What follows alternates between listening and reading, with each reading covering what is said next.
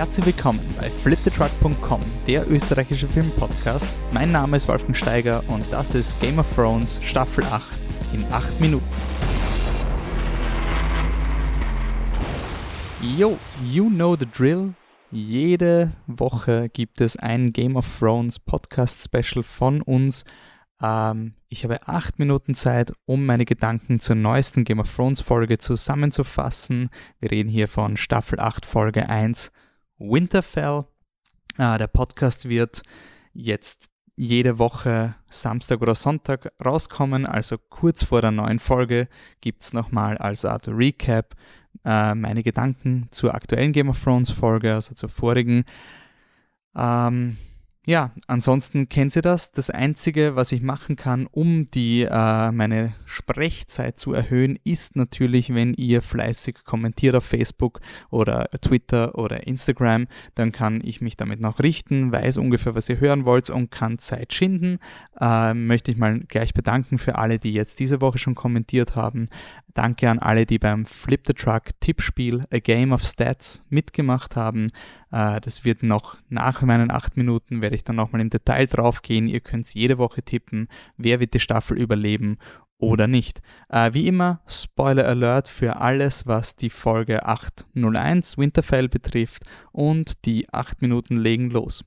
Was ich gleich mal am Anfang sagen muss, es gefällt mir total, dass es äh, ein neues Intro gibt. Das Intro ist unglaublich detailliert, richtig cool. Ich habe nicht genug Zeit darüber zu reden.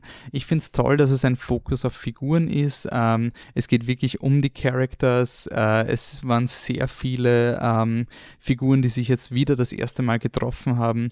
Und was mir wirklich gefallen hat, war, dass es eine, eine sehr ruhige Folge war im Vergleich zu dem, was bei Staffel 8, äh, Staffel 7 sehr kritisiert wurde. Es ist zu hektisch, zu schnell weil ähm, was mir gefallen hat in dieser Folge, es war wieder ein Drama, es war wieder ein Figurendrama. Es hat mir sehr, sehr, sehr, sehr gefallen. Die Callbacks waren toll ähm, sehr viele äh, Momente, wo Arya die neue Generation beobachtet, wie sie genauso aufgeregt sind, weil der König kommt, wie äh, Arya und Bran damals in Staffel 1. Es ist halt einfach sehr interessant, dass dieses äh, Rad sich weiterdreht und jetzt die unter Anführungszeichen junge Generation ist jetzt schon die alte und der John ist der King und ist jetzt wie Robert Baratheon damals. Das ist schon das, das ist schon mächtig. Also das ist wahrscheinlich die größte Stärke von diesen Callbacks. Ähm, von der inszenatorischen Leistung her, man merkt das äh, neue Geld, äh, so, so kleine visuelle Tricks, dass man zuerst die Danny sieht, dann weicht der Ansalid-Soldat aus und dann sieht man erst den John toll. Also Regie von David Nutter sehr gut, äh, Drehbuch von Dave Hill sehr solide, obwohl einige Witze bei mir nicht so gut gelandet sind wie beim Rest vom Publikum, was mit mir geschaut hat, aber es war eine sehr lustige Folge. Ähm, die Autoren haben auch durchklingen lassen, dass das vielleicht auch einen Grund hat, nämlich dass die nächsten Folgen nicht ganz so lustig sind. Ähm, Gut, dann war das mal der ungefähre Eindruck. Was mir sehr gefallen ist, ist, wir, wir mögen jetzt alle Sansa. Ähm, das ist wirklich die, die Sansa ist jetzt quasi die, die unfehlbare Figur geworden auf eine Art. Ähm, ja, finde ich toll, dass sie jetzt echt mal zeigt, was sie kann. Ähm, die Greyjoy Storyline war echt merkwürdig, also dass Fian Yara einfach so rettet und das war's. Ich glaube, diese Story dauert länger, dass sie das einfach so unzeremoniell in Folge 1 abhandeln, wirft für mich die Frage auf, was jetzt Fians Bedeutung für die nächsten Staffeln ist. Ich glaube schon, dass irgendwann mal eine Schiffsrettung kommt, aber ja, speaking of Enttäuschungen, keine Elefanten. Sie haben sich zweimal in der Folge entschuldigt, aber, aber, aber keine Elefanten. Das ist wirklich bitter. Ähm, aber anscheinend die Golden Company ist da, ohne Elefanten. Das Budget hat es anscheinend nicht erlaubt. Große Frage an alle, was macht Braun? Ist es ein Red Herring? Ist es so ein, oh, wir tun jetzt urauf dramatisch und ähm, dann ist eh nichts, weil er eh voll der Buddy ist? Ich hoffe nicht. Ich hoffe halt irgendwie, dass der Braun so diese Wildcard wird, diese Game of Thrones-Typ. Er ist ein Arschloch und ich glaube nicht, dass er Tyrion oder Jamie umbringt.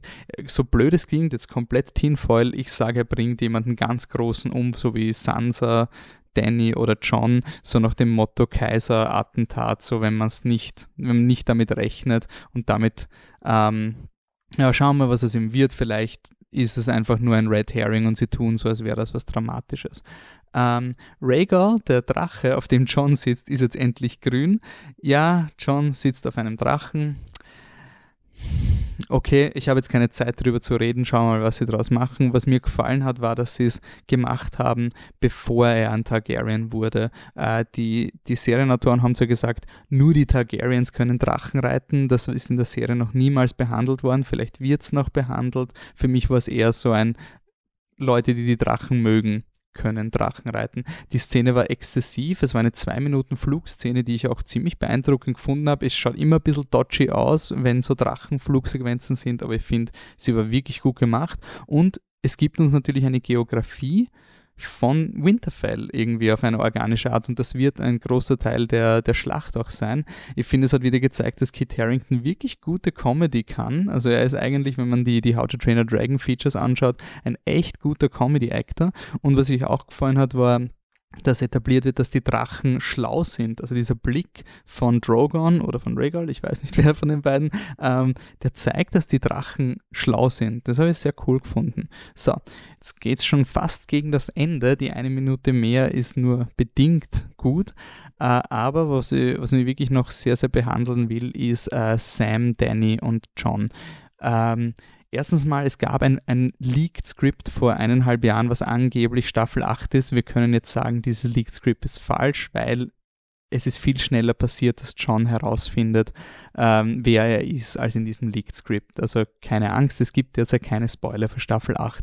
Was mir unglaublich gefallen hat, war die Reaktion von Sam auf seinen Vater. Da habe ich viel im Internet dann gelesen sein, ah, der Sam, das ist so übertrieben, das ist nur um Konflikt reinzubringen, weil sein Vater war eher ein Arschloch und es ist so, das war für mich eine der, der, der realistischsten Szenen, weil diese, diese furchtbaren Eltern, die einen dann traumatisieren, es ist nicht so leicht für jemanden wie den Sam einfach zu sagen, hey, ja, der war ein Arschloch, danke, dass du ihn umgebracht hast. Das können wir als Showwatcher machen, aber die Emotionalität von Sam über den Vater, den sein ganzes Leben ruiniert hat und den Bruder, den er nie gekannt hat, die habe ich sehr realistisch gefunden. Das hat mir total gefallen. Mir gefällt es total, dass dieses Targaryen-Ding dem Jon Snow am Arsch geht, dass sie jetzt schon den Konflikt mit Danny ansprechen, mit würde sie ihre Krone, auf ihre Krone verzichten, was macht einen Herrscher aus? Das ist unglaublich Game of Thrones, das gefällt mir total, ähm, dass, dass um alles gestritten wird, um Ressourcen und sonst irgendwas und dass jeder auf jeden angefressen ist, obwohl es lächerlich ist, weil die White Walker kommen,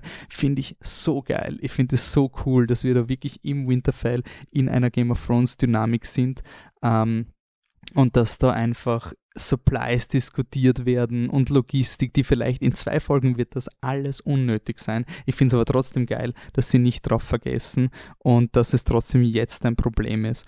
Ähm, dass die Danny, und was mir auch unglaublich gefallen hat, auch gleich an der ersten Szene, die Danny ist jetzt endlich im Game of Thrones angekommen. Sie kann jetzt nicht mehr niederbrennen, weil das ist kein Argument mehr, das ist nur mehr Einschüchterung und genau deswegen gefällt mir diese ganze Sam-John-Story äh, so sehr, weil sie jetzt wirklich den Ball zur Danny wirft und sagt, okay, bist du jetzt ein Ruler, weil du ein Dragon bist oder weil dir die Leute wirklich am Herz liegen. Und das finde ich super spannend.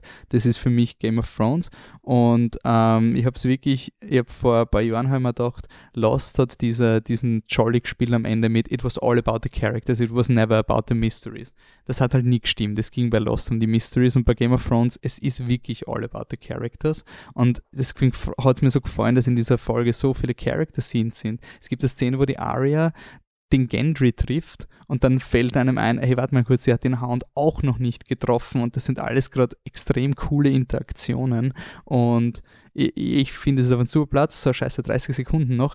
Ende fand ich zwar, ja, ist ein Callback zur ersten Folge, aber holy shit, das creepy Zombie-Kind. Ich habe die Szene so geil gefunden, die war so cool, die hat die White Walker wieder so gruselig gemacht. Es war eh klar, dass das Viech die Augen aufmacht, aber holy shit, war das creepy. Ich habe es richtig, richtig gut gefunden. Ähm, und damit ist meine Redezeit eigentlich schon wieder vorbei. Also nächste Woche, wenn ich länger reden soll, müsst ihr mehr Content geben. Das heißt nicht ab, ihr hört den Wecker im Hintergrund.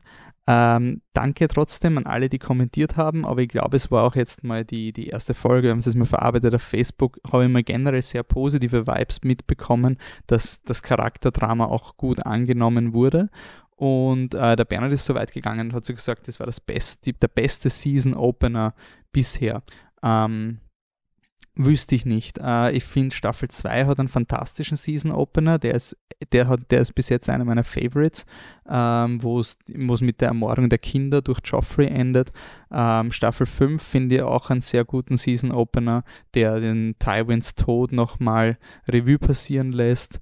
Ähm, und Staffel 7 hat mir eigentlich auch sehr gefallen, was auch sehr ruhig war. Ich bin wirklich neugierig, wie es jetzt weitergeht. Ähm, ja, es gibt echt viele Fragen, aber wenn ihr darüber diskutieren wollt, bitte sagt es mir, schreibt es in die Kommentare, twittert uns an. Äh, wir sind auf Facebook Flip the Truck, wir sind auf Instagram Flip the Truck, wir sind auf Twitter Flip Unterschicht der Unterschicht Truck. Bitte schreibt es uns. Und was ihr uns auch schreiben könnt, ist, dass ihr noch mitmachen wollt bei unserem Tippspiel A Game of Stats. Wir haben es herausgeschrieben auf unserer Website. Ihr könnt jede Woche tippen, wer überlebt die Staffel nicht. Äh, ich weiß, das ist total crazy und schwierig zu verstehen und deswegen erklären wir es euch gerne noch mehrmals, weil es ein bisschen ein abstraktes System ist. Ihr könnt jede Woche tippen, wer überlebt die Staffel nicht. Nada, gar nicht. Geht nicht um die Folge. Also ihr tippt nicht auf diese Woche überlebt das nicht, sondern jede Woche tippt ihr auf die ganze Staffel. Und warum machen wir das so komisch und verkorkst? Äh, die Idee ist, dass wir dann einfach beobachten, welche Trends bilden sich aus. Also so steigen die Wahrscheinlichkeiten von einer Figur. Zum Beispiel letztes Jahr ist der Littlefinger langsam angestiegen. Der hat so bei 40% gestartet und dann ist dann auf so auf 80 oder sowas angestiegen oder 70. Genau diese Trends hoffe ich jetzt auch zu sehen. Die Game of Stats Analysen, also wenn ihr euch anmeldet, schickt eine E-Mail an contact@flipthetruck, kriegt ihr einen personalisierten Zugang zu unserem Server, könnt ihr tippen und mitspielen. Ihr könnt es halt nur mehr für Folge 2 ähm, und 2 bis 6 tippen. Folge 1 geht natürlich nicht mehr.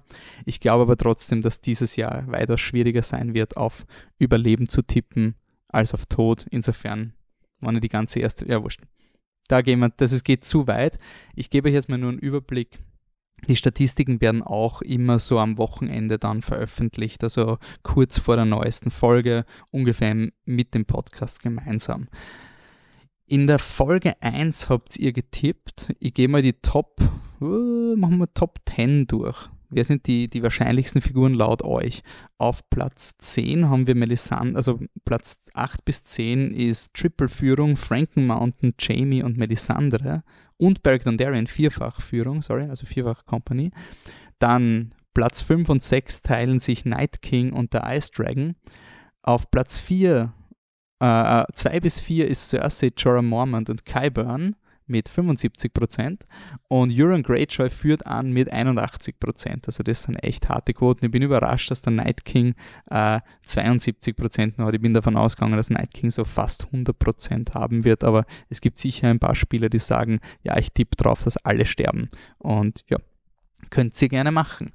Äh, für die Folge 2 hat sich wenig getan. Einzig Ned Amber ist jetzt tot. Den haben wir auch nicht in unser Tippspiel aufgenommen, weil es zu viele Figuren waren und wir haben gesagt, wenn die Figur in der letzten Staffel nur nur eine Folge vorgekommen ist und sonst nie in der Serie, dann lassen wir es. Ja, Ned Amber ist jetzt vorgekommen, ist gleich in der gleichen Folge gestorben. Kind of proves my point. Aber wir haben jetzt Alice Karstark dazugenommen. Das ist das rothaarige Mädchen ähm, was in Carhold ist, die auch nach Winterfell geflohen ist. Und man kann gleich sehen, sie ist zwar noch immer ganz weit hinten, mit 12 Prozent teilt sie sich den, den letzten Platz mit Samuel Tali, Baby Sam und Alice Karstark. Ähm, sind die letzten drei in der Woche 2, also es ist angestiegen. Wer auch neu ist in Woche 2 ist der Harry Strickland, der Anführer der Golden Company. Ähm, der ist mit 21% in das Race eingestiegen. Was hat sich sonst so verändert? Eigentlich wenig, außer Yara Greyjoy ist um 12 Prozentpunkte gefallen. Sie verlässt damit die Top 20 auf Platz 29. Ansonsten an der Führung ändert sich wenig, außer dass der Night King eine Stimme dazu, also ähm, 3% dazu bekommen hat. Äh, bei Sarian auch. Damit ist quasi der Platz 2 gerade ziemlich umkämpft. Wir haben äh, Platz 2 bis 6 haben wir Cersei, Jorah Mormont, Night King Kyburn und den Ice Dragon, äh, Euron Greyjoy, unangefochtener Spitzenreiter. Melisandre verliert äh, 3%, Arya verliert 3%, Sansa verliert, glaube ich, auch. Na, Sansa gewinnt 3, der Hound gewinnt 3%. Rhaegar kriegt 3%, also der Drache. Und lustigerweise Baby Sam verliert 3%. Das ist echt arg, das muss ich jetzt wirklich mal sagen. Ähm, die Bottomline in Folge 1, Samuel Tali hatte die wenigsten Stimmen. Okay? Samuel Tali, 12% in Woche 1. Gilly, Chucken fucking Hagar, von dem wir nicht mal wissen, ob er vorkommt, der hat 15 Stimmen. Baby Sam hat 15, also 15 der Stimmen. Baby Sam war letzte Woche vor Samuel Tali. Ihr seid grausam. Äh, Baby Sam hat sich jetzt verschlechtert und ist jetzt gleich auf mit seinem Ziehpapa. So viel zur Game of Stats. Wenn ihr mitmachen wollt, schickt uns eine E-Mail an contact at fliptetruck.com. Es wird sicher witzig und es wird immer spannender. Und vor allem bei Folge 3, da wird es dann ordentlich Cash regnen für unser Tippspiel. Somit vielen Dank fürs Zuhören. Ich freue mich auf die nächste Folge Game of Thrones. Startet dann bei uns am Montag. Ich, ähm, ja, bis dahin sagt uns, was ihr davon haltet. Danke fürs Zuhören und bis zum nächsten Mal. Ciao.